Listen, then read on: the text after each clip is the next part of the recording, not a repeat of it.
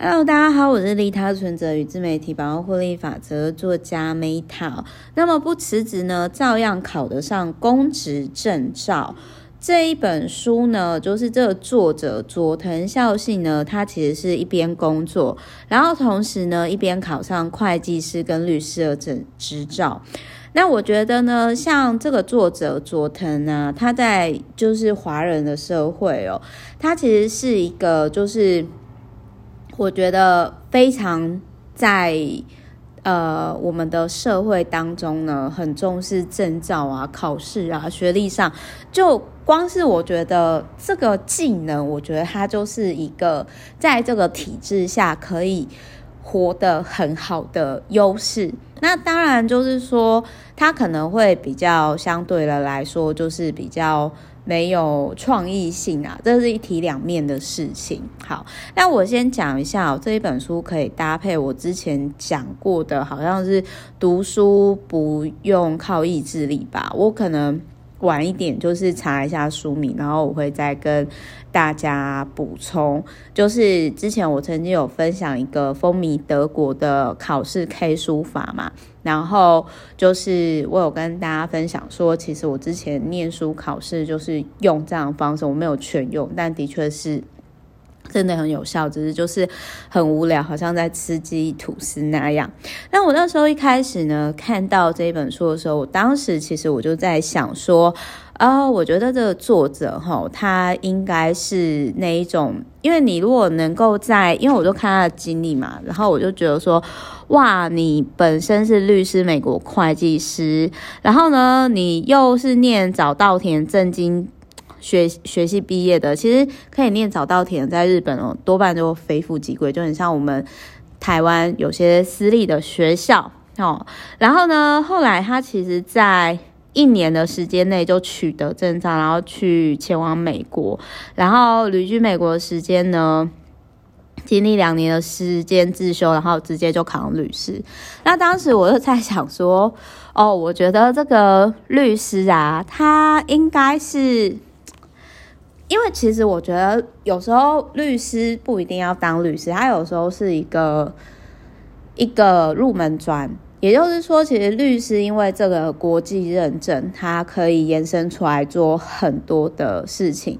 所以我那时候我在想说，就是我还没有看到他后面的经历，我就想说，哦，如果我是他的话啦，那我应该是会就是教人家怎么考试，搞不好还比他律师的本业比较赚哦。然后后来我就看到他的自我介绍，发现到说，哦，他除了律师工作，也同时为证照考生提供。那个证照考试咨商的服务，然后我就觉得说，哦，这个还挺有趣的，果然就是如我所料这样子。所以有的时候呢，就是如果你有专业的证照，就是他其实可以为你开更多的门路。那当然，如果说，而且可以省去很多沟通成本，因为人家就是因为。呃，就会知道哦，你在做什么，然后就会大概知道你的社会阶级大概是哪边。可是如果你今天可能是在比较新的领域，可能人家就比较无法定义你啦。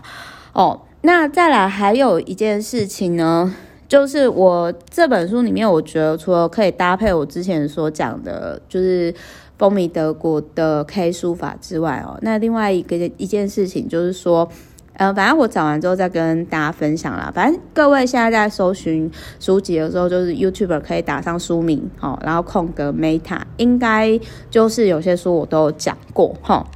好，然后再来还有一件事情，齁，就是，嗯，还有提到说呢，就是一旦决定，齁，就是当你今天将所有专注力呢投入在目标上。就绝对不能奢求维持既有生活，就是比如说，当你今天你要决定要达到目标的时候，那你一定就会有取舍。好，比如说，呃，在我就是公司达到一天营业额一百万的状态之前，就是各位也知道，就是我做了很多，就是比如说，我就我的 VVIP 就真的曾经对我说过说，Meta 你。其实就是真的很难想象，你真的是很用心，你不是只是为了赚钱，然后做这件事情，让我很感动。就是比如说，我今天有一个联发科高阶主管，然后他也是我的 VVIP，然后他就跟我说，他说呢，他很喜欢我，并不是因为讨好，然后就很直接的讲出他的点。他说他很他的身边很需要能够主观的讲出对他的真实看法与观点，因为他发现他周遭这样的人很少。那再来还有一件事情哦，就是说，成功的话往往会让人过度自信哦，这是真的，特别是哈容易自自我感觉良好狮子座。然后呢，再来还有一件事情，就是他有提到说呢，跳脱情报收集的陷阱哦，就是。资讯多的坏处哦，反而比资讯少来的严重，这个我超级认同的，因为就是我觉得少即是多，诶，因为我真的周遭啊有很多那种就是。他真的去学很多，然后呢，就是又到处参加课程活动。可是我都会在想说，你到底有没有内化成你的观点？因为就很像我其实有讲过，说我其实真的是很少上课，然后或者是说，呃，对啦，也许我看的书一天一本以上算是多，可是我并不会说哦，现在好像流行什么，然后我就赶快去学。我会评估说我现在会不会用到，或者是说我是不是真的对这个领域有兴趣？因为人的时间有限呐。那我我觉得说，如果你要把时间效益最大化的话，就最好这个东西是对于你的生活品质，对于你的经济实力是真的有改善，或者是你真的对这个领域很有热情在投入，我觉得是更好的。那还有他有提到说。半吊的模仿其实没有任何意义哦，只会带来反效果。这一句话呢，也是最近我跟另外一个 VVIP 所提到的，就是那个时候我就有提到说，因为他。他在经营 IG 上呢，就是他很爱去模仿那种文青。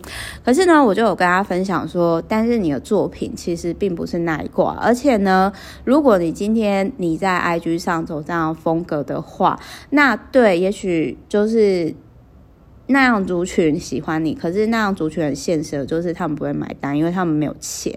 然后我就问他说：“那你是要有钱还是有名？好，有名有利？”那个是不一样的经营方式，结果对方就很谢谢我，就是很直接的跟他讲说不用模仿，因为我也真的的确是觉得说半吊子模仿其实没有任何意义，甚至还会造成反效果。然后再来还有一件事情，他有提到说，你与其一直背，不如一边读一边思考，这才是学习的本质。然后呢，他其实他有提到说，他很少写笔记。事实上，我也我也是这样子。然后呢，他说他其实很常，就是用念的方式，他是先念。他说一般人都是先用写的，然后再念出来。然后再默读，可是他说他不是，他说他是直接用输出，就直接像我这样子念出来的方式去。那我觉得我跟这个作者的方式比较类似。然后他也提到说。我觉得他蛮敢讲，就是这也是我真的是我看法，因为我之前就是呃，反正我又不提了，因为我之前曾经因缘际会有有等于说就是有某位自称脑力开发大师黄先生呢，然后那个时候二十几岁，因为我常上一些节目嘛，然后就会遇到一些牛鬼蛇神，然后那时候那个什么脑脑力开发的那个什么黄大师哦，然后就那个时候我在台中吧，然后他就。就一直就是，我觉得他有事啊，他就是一直说哦，我要不要去他们家？他们家风水很好。然后我就想说，你有事吗？谁要去你家啊？然后我那个时候其实我就真的是觉得说，大脑开发术根本就是浪费时间，就是真的是如同这个作者讲的一样哦。但是这个就是挡人财路哦，所以就是有缘听到朋友，就是你们听听就好。然后呢，再来，他还有提到说呢，能够利用零碎时间好好念书的人，呃，是少数。然后呢，就是当你今天办不到，是因为你潜意识里就觉得自己办不到。因为比如说，如果我今天我真的。比如说，很多人会说，Meta，你如何做那么多事情？那其实我也没有做很多事情，我觉得我就是都顺便。比如说，我现在睡前我就顺便做这件事情，或者是说啊，我可能出门前我就顺便先做一件事情。然后他还有提到说，越是讨厌的事情，就越要养成习惯，因为养成习惯之后，它就会跟飞轮效应一样，然后其实你就是会越来越越上手。然后他还有提到说要读经典专业的书籍，而且这个领域的至少要读不同面向三本，这样你才不会太偏食。然后还有他有提到说没有思考力的人会浪费时间，比如说我最近拒绝了一个 VVIP 加入。然后我很谢谢，就是那是我客户引荐。然后当我就是拒绝他加入的时候，其实我的客户是很错，他就问我说，就是为什么我不收他？然后我就说，不是我，不是我不收他。第一个就是说，呃，我已经达到整年营业额，我觉得够了。我再，我想要做其他事情。再第二件事情就是说我讨厌会浪费我时间的人，就是我其实不喜欢不会思考的人。所以我今天我不需要我的 VVIP 是那一种常常跟我说谁谁谁说。说什么啊？谁谁谁怎样怎样？